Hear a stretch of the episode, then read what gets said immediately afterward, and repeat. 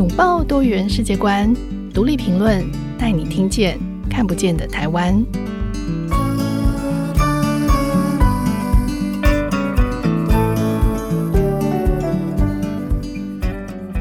各位听众朋友，大家好，欢迎收听独立评论，我是节目主持人廖云章。今天我们邀请到的这个来宾很特别。在台湾呢，提到东南亚的移民研究，绝对会被提起的一号人物就是夏小娟。那她是世新大学社会发展研究所的教授，但是早在一九九五年，她就在高雄美浓为东南亚的新住民创办了外籍新娘识字班，这是台湾全台湾识字班的先锋。那当时其实移民署甚至都还没有成立哦。在二零零三年的时候呢，这个夏小娟带领她的识字班的新著名姐妹，她们又成立了一个南洋台湾姐妹会，串联全台湾的这个婚姻移民，为自己的权益发声。那对外，他们也连接国际，让婚姻移民的议题可以走出台湾，跟国际的移民社群接轨。所以这二十多年来，小娟其实持续在研究移民议题，她也监督政府政策。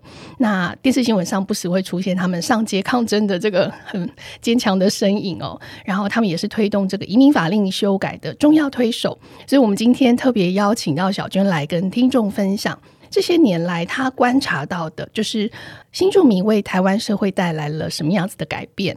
让我们欢迎夏小娟老师。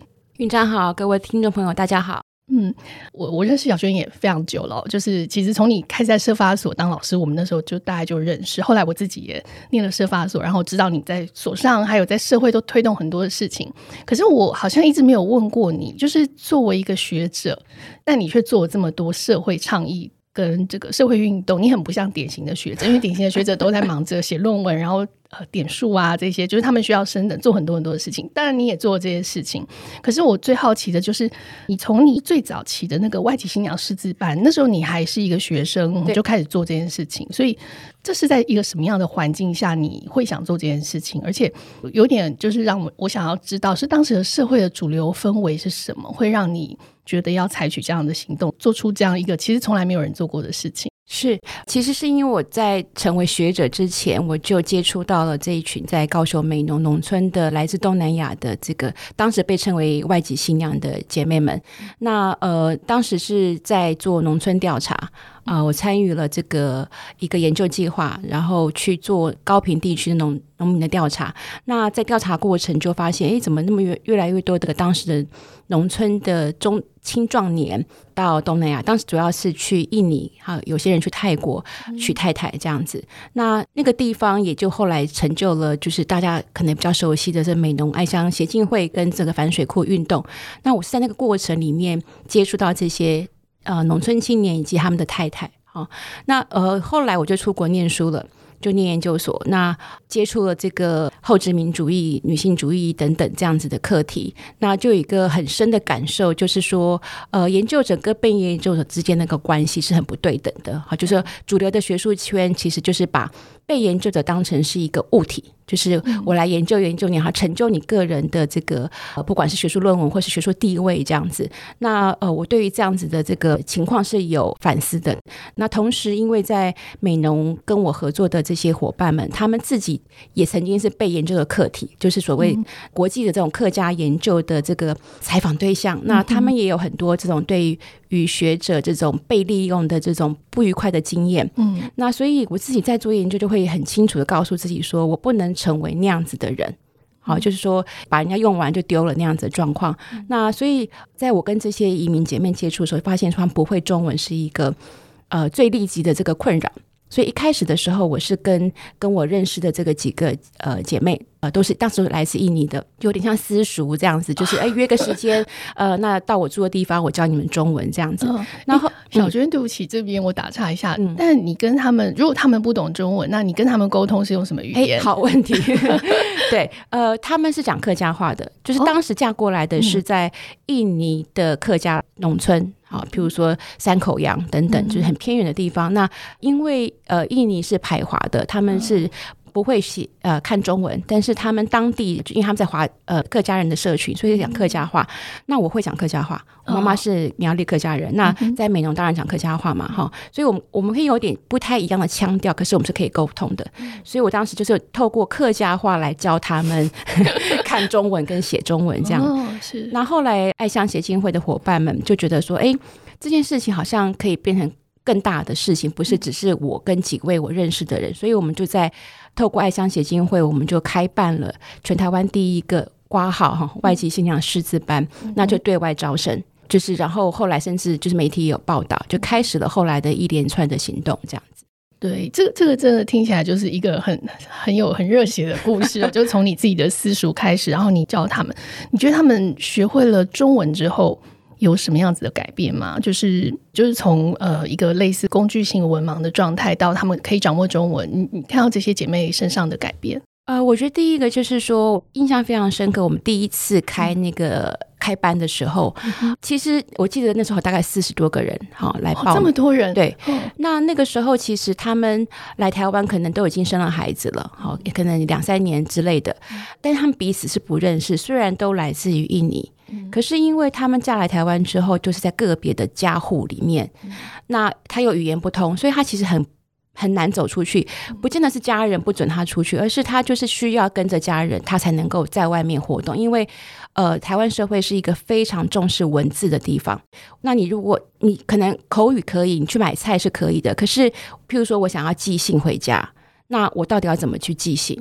那甚至我想汇钱给我家人，我怎么汇款这些？所以他变成都非常依赖他们的呃先生，特别是先生，他有时候是公公婆婆会帮忙这样子。所以我觉得一个最大的影响就是说，他开始走出了被禁锢的这个家户，他可以接触外在的这个社会，从先从呃这个美浓地区开始，那慢慢慢跟这个世界接轨。这个也是当时我成立这个中文班的一个目的。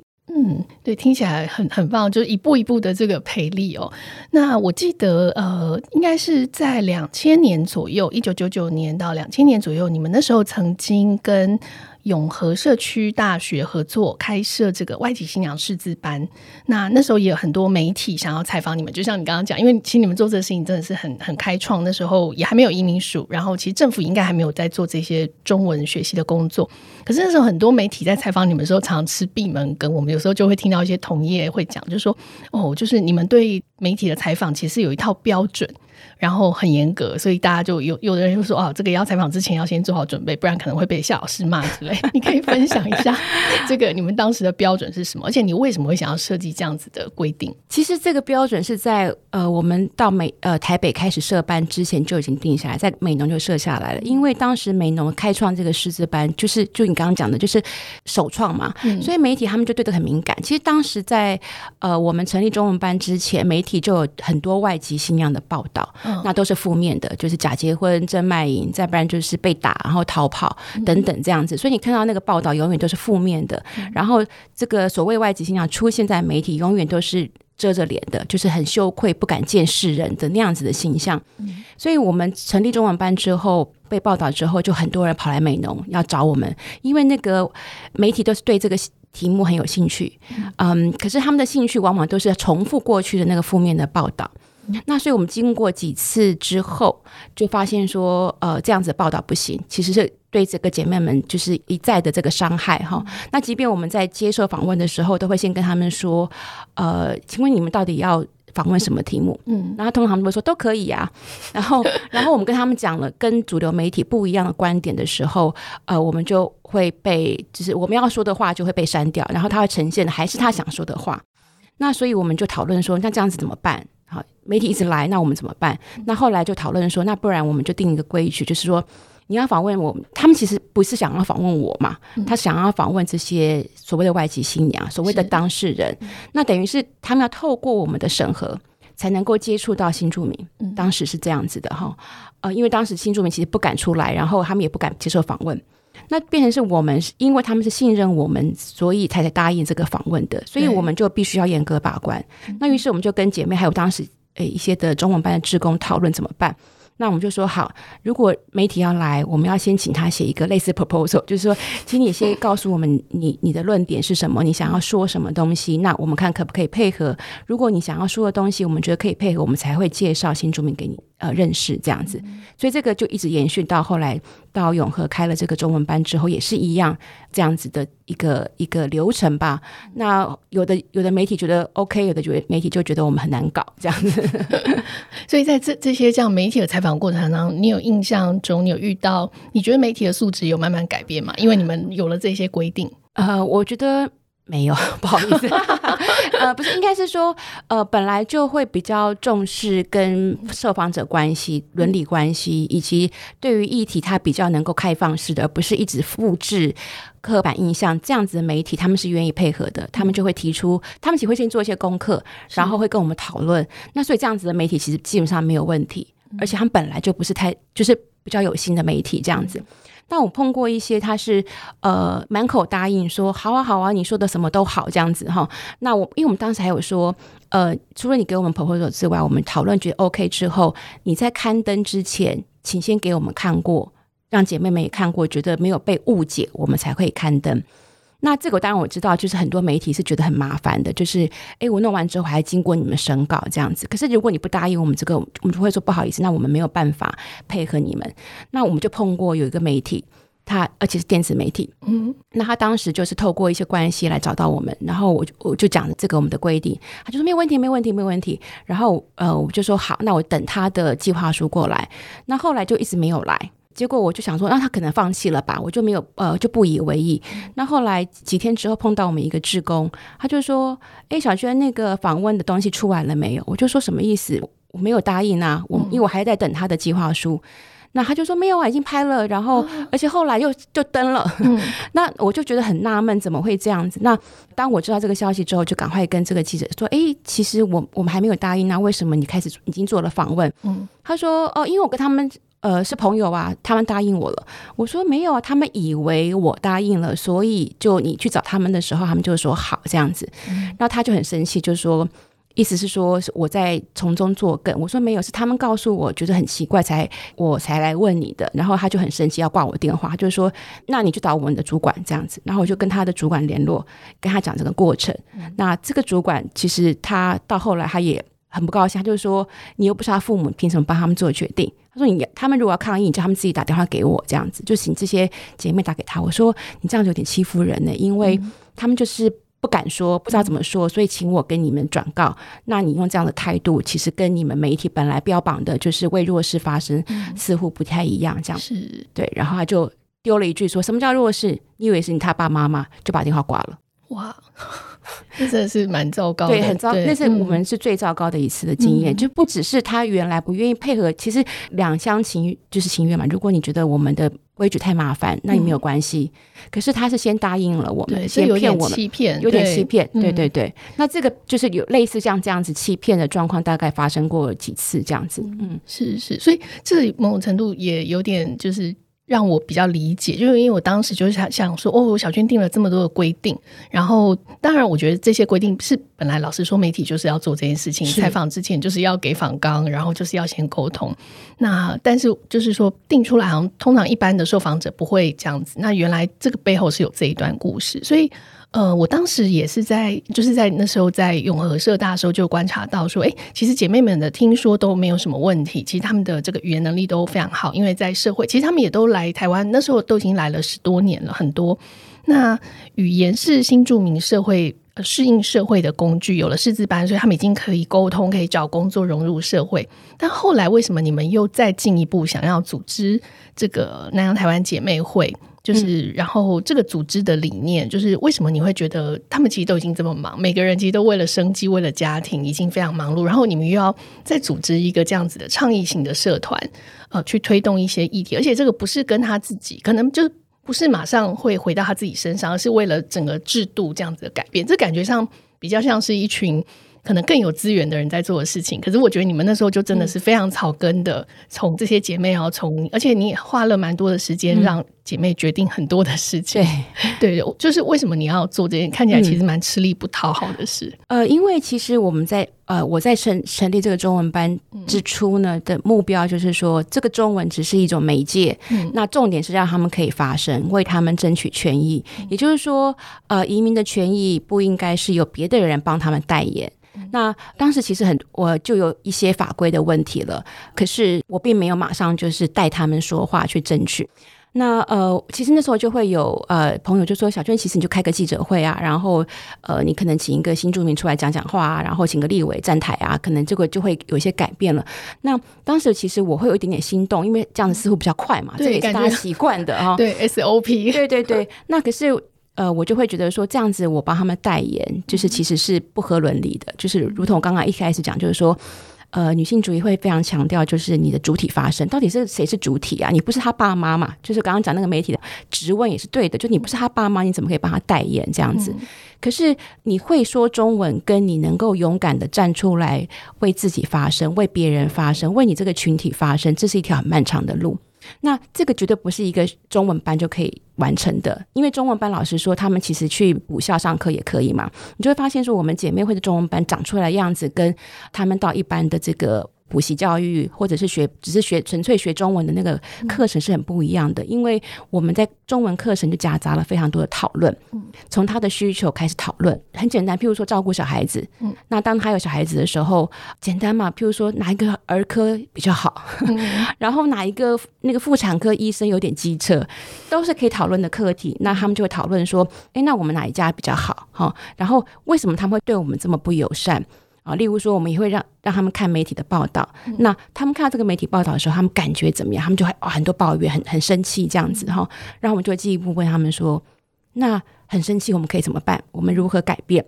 那通常一开始都会说：“哎呀，我们没没有办法了，我们这个也不会啊，那个也不会这样子。”那所以是要一步一步的，从很小很小的一件事情开始，那他们开始才感受到说，他们真的有力量。例如说，媒体这件事情，当时就是有媒体的那种。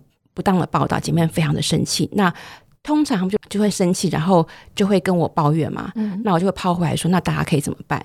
好，然后后来就有一个姐妹说：“那我们来投，我们来跟媒体说。”那我说怎么说？嗯，然后后来讨论说：“那我们在媒体报纸上，当时还有那种就是呃平面媒体可以投书的民意论坛这样子，对，类似像这样子的版面。然后就有个姐就讨论那怎么办？我不会写。然后我说：“那你你把想说的话，你用母语写出来，就是呃写出来之后，我们再帮你。”改成中文字，或者是你中文写的不太顺，我们可以帮你改。所以完成了我们姐妹第一篇投稿。好，在我记得好像《中国时报》的，那类似像这样子，就是一步一步让他们知道说，其实我们真的可以改变一点事情的。那到二零零三年，其实也是一个呃危机。在那个之前，其实我们经过非常多这样子的讨论，姐妹们终于觉得说，哎，我们好像可以一起。来做点什么事情，我们都算是比较幸运的，可以上课，可以学习。还有更多他可能连家走不出来的人，我们怎么可以帮助他们？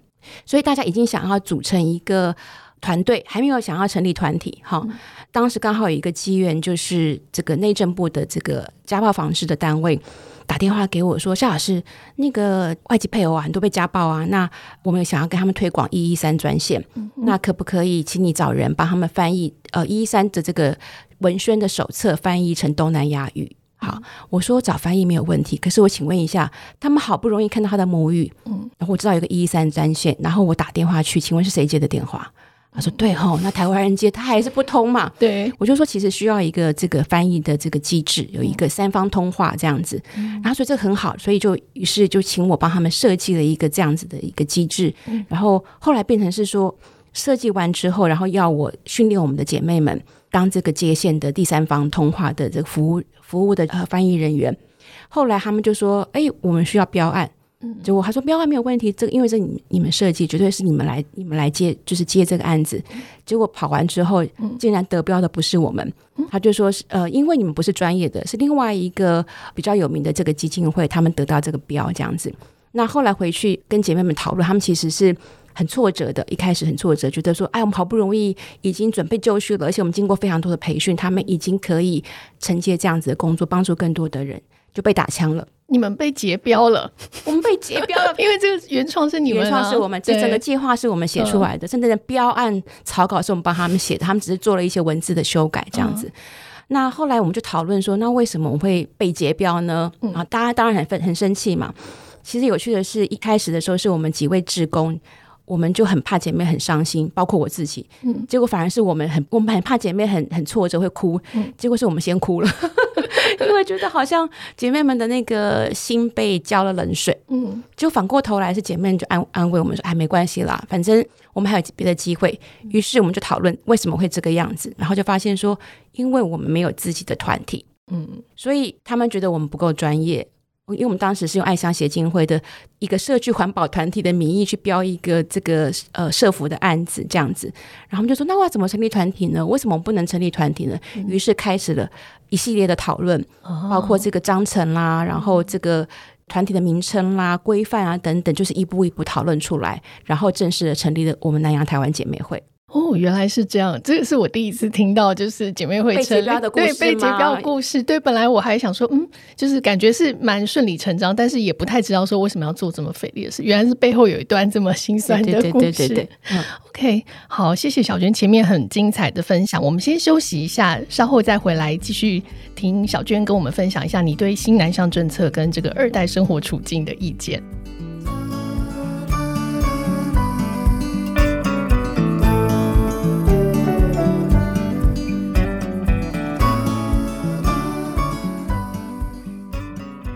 欢迎回到节目。今天我们邀请到的来宾是世新大学社会发展研究所的教授夏小娟老师。呃，其实我们刚刚前面提到，小娟从这个成立外籍新娘师资班，到后来有了南洋台湾姐妹会，那这么多年来付出很多时间心力在推动各种改善新住民在台湾的处境哦。那有有一个问题，其实会蛮想请教小娟，因为其实从这么多年来，就你看了很多政府的政策的这些演变。那从二零一六年开始的这个新南向政策推动之后，其实台湾整个由上而下，对于这个东南亚新住民就出现了非常有别于以往的态度。我相信你一定非常的有感，就是看到很多很多的奇怪的。的状况，那过去主流社会就是长期在贬抑新住民的语言跟文化，其实就像你刚刚前面提到，识字班还有南洋姐妹会为什么要成立，其实都跟这个是有关系的。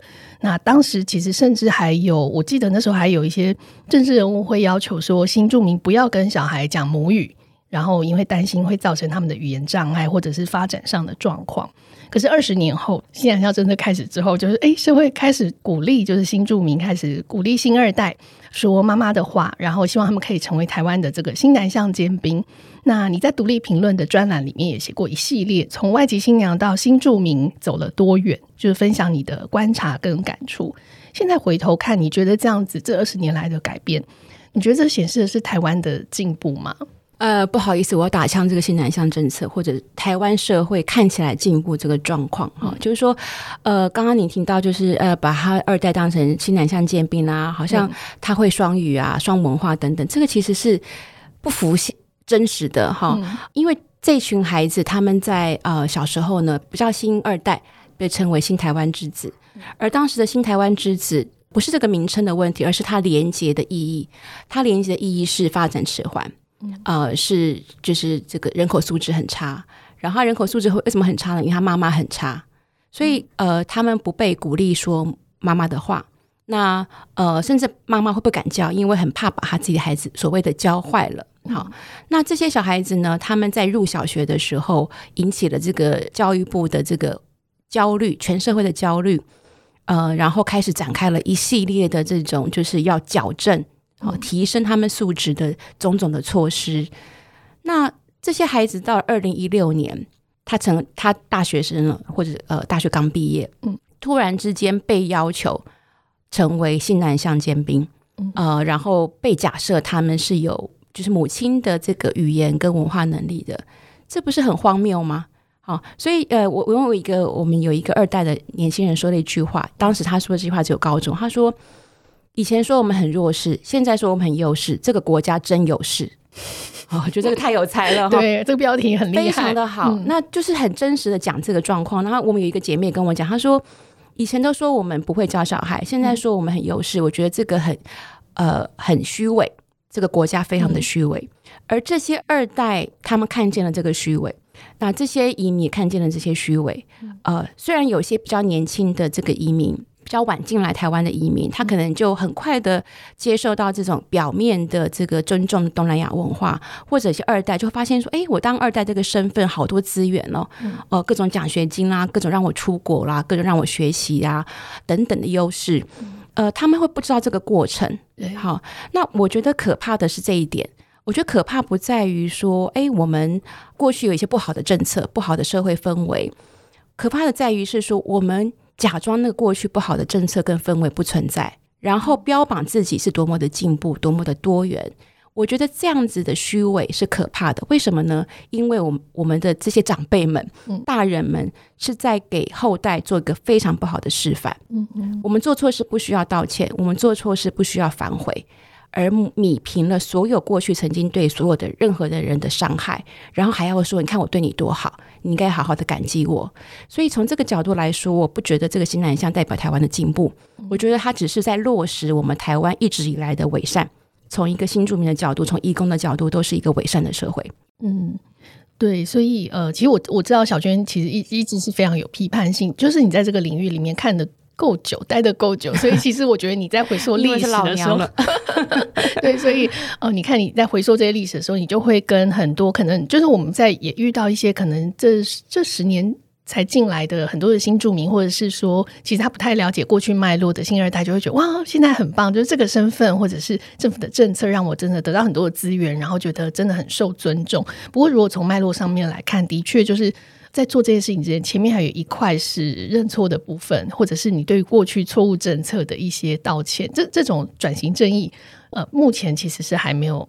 看到，对，我觉得不只是这个转型这一没有做到，而且因为我们对过去没有真实的反省，所以我们现在所谓的看见东南亚文化，其实也是很表象的，就是唱歌跳舞，然后呃吃美食，这个不是不好，唱歌跳舞美食不是不好，而是我们把这些新住民以及他们的孩子当成了是花瓶。嗯，好，我就是要表演，说你出来给我穿得漂漂亮亮表演一下就好了。然后他好像对这个政策，他对于这个环境没有一个发声的空间。我的发声只能是跟政府说你好棒棒，感谢政府。对某个框架下的的发声，对，有点像你你说早期的媒体的那个议题设定，对的那个概念。对我现在就只能说你是你要感谢政府，你好棒棒这样子。然后你好像只能我因为我东南亚的身份，我就只能唱歌跳舞表演，我就只能做文化传承，我不能当医生吗？我不能当科学家吗？嗯、我不能当木工吗？铁工吗？等等，就说其实我们还是把他们放在我们以为的这个框架里面。只是现在，因为我们要跟中国竞争，嗯、我们要跟南向这个结盟，嗯、所以我们利用了这些新住民跟他们的二代。嗯、所以我们还是把它当成物，他们没有真正成为主体，他们并没有真正有这个空间跟呃这个条件去做真正的发生。嗯。所以，其实你从呃协助新住民自己发声到，其实去年开始，你也跟一群新二代在独立评论开设了一个专栏，叫做“新二代留声机”，是，然后开始鼓励这些年轻人去记录跟发出他们自己的声音。其实里面有很多篇内容，我看了，就是就像你讲的，就是他们很多人会提到小时候被贴标签的一些伤痛，或者是说他没有办法学习自己母亲的语言，因为可能周围所有人都叫他不要讲，对，然后妈妈也不敢教，所以导致。他后来可能呃难过的并不是说哦，我少了这个语言优势，而是我少了跟这个我母亲这边的家人的这种联系的一个工具。他不会这个语言，他不懂这个文化。那当他现在要回过头，已经二十岁了，他要回过头来再去学的时候，就会觉得必须要从零开始。他好像就失去了很长的一段那样子美好的时光。呃，这样子都还算幸运的，嗯、就是说我现在二十年后，我想要跟妈妈的文化接近。我想要接接近他的语言，还可以补救。那甚至有些家庭，他是已经无法补救了。为什么呢？嗯、就是说，因为过去的政策，呃，种种不当的政策，他被迫跟他的母亲分离，母亲可能被遣返回国了，嗯，那就断了联系。那他即便想，后来他知道，原来我妈妈并不是抛弃我。他们可能小时候以为爸爸，呃，就是可能各种就是夫妻离婚之后都没好话嘛，可能家人就会讲他妈妈，呃，妈妈不要你等等。然后被迫分离了之后，他不止被迫分离，他还怀恨在心。那他现在知道了之后，想要跟母亲联系，已经没有办法找到母亲了。所以我刚刚会说，他能够回去再跟妈妈。接近学妈妈的语言，妈妈的文化都还是幸运的。有的孩子甚至连这个都无法完成。是是，这个真的是我我觉得就是，所以透过这个专栏，我觉得新二代如果有机会可以去慢慢的去写出这一些他们过去的伤痛。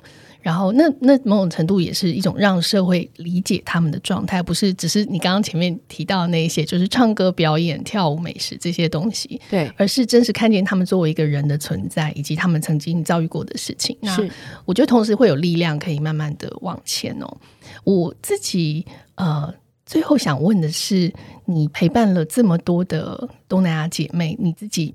经历了这么多，花了这么多的力气，然后从师资班到培力，然后从新娘到他们，你陪伴他们就是从新娘到老娘。老娘 对，你觉得整体来说，就是新住民为台湾带来了什么样子的改变？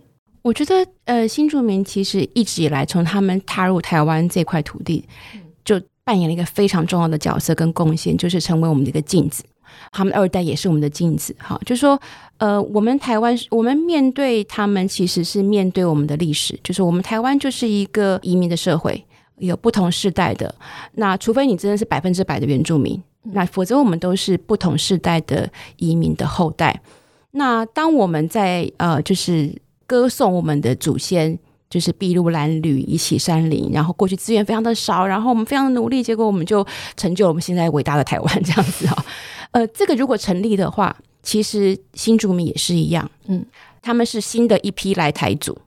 那我们这个镜子意思是说，我们其实台湾社会有很多的矛盾，我们标榜我们的祖先多伟大的同时，我们却去排斥跟歧视新的一代的来台族。嗯嗯，好，这个其实是有点这个精神分裂的。嗯，那我们在讲说台湾是一个多元共融的社会，所以我们蹦出了很多新生的东西的同时，我们却是过去是非常歧视这些混血的二代的。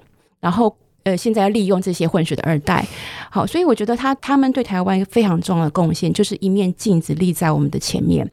可是这个镜子它到底能不能产生作用，是要看我们的人有没有意识到它是镜子，有没有把那个镜子擦干净、擦亮，让它可以照见我们的内在的矛盾，让我们可以成为更好的自己。是。哇，这是最后的这个结论，其实我觉得还 还蛮正向，就是对，的确，就新住民是台湾人的镜子，但是我们要怎么去擦亮这个镜子？而且，就是作为照镜子的主体是我们，那我我们能不能够看见，就是真正看见新住民？对，我觉得这就是小娟这二十多年来一直在努力做的事情。对，我觉得我们不是，当然我们也某个程度在帮助了他们，可是我觉得跟真正的是我们自己需要帮助，是，所以其实我们看起来帮助他们，其实在帮助我们自己。嗯、那。我非常不喜欢一种就是好像施舍他们，我好同情、好可怜你们，然后帮助你们这样子的态度。我觉得那个其实是呃没有真正面对我们自己。其实我们很需要他们作为一个镜子，让我们成为一个更好的社会，让我们成可以成为成更好的人。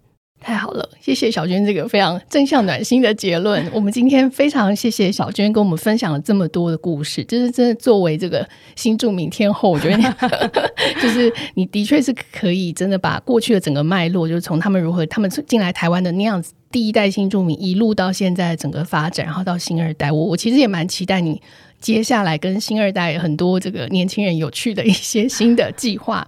那今天也很谢谢大家的收听。那这边要回应一下这个听众朋友的留言哦，在我们在讨论上次讨论移工宿舍的那一集呢，有听众 Judy 跟 Tracy 都有提到自己的观察跟经验，让更多人可以了解，就是移民工在台湾的处境的艰难，其实并不是一个个案，而是在任何场合都会发生。那很谢谢你们两位的分享，也希望大家可以更关注这些议题，让台湾变得更好，更有人情味。那如果喜欢我们的节目，可以在收听平台上给我们。五颗星或者留言写信给我们，跟我们分享你的想法哦。那另外也要提醒听众朋友，现在可以免费订阅独立评论的电子报，每个星期会有这个编辑精选时事议题，提供一系列相关的文章，然后让大家可以一次掌握更多不同面向的观点。欢迎大家可以点击这个资讯栏里面的连接，然后订阅独立评论电子报，每周四准时收看我们的精彩内容。那这一期的节目就到这边，我们下次见，拜拜，拜拜。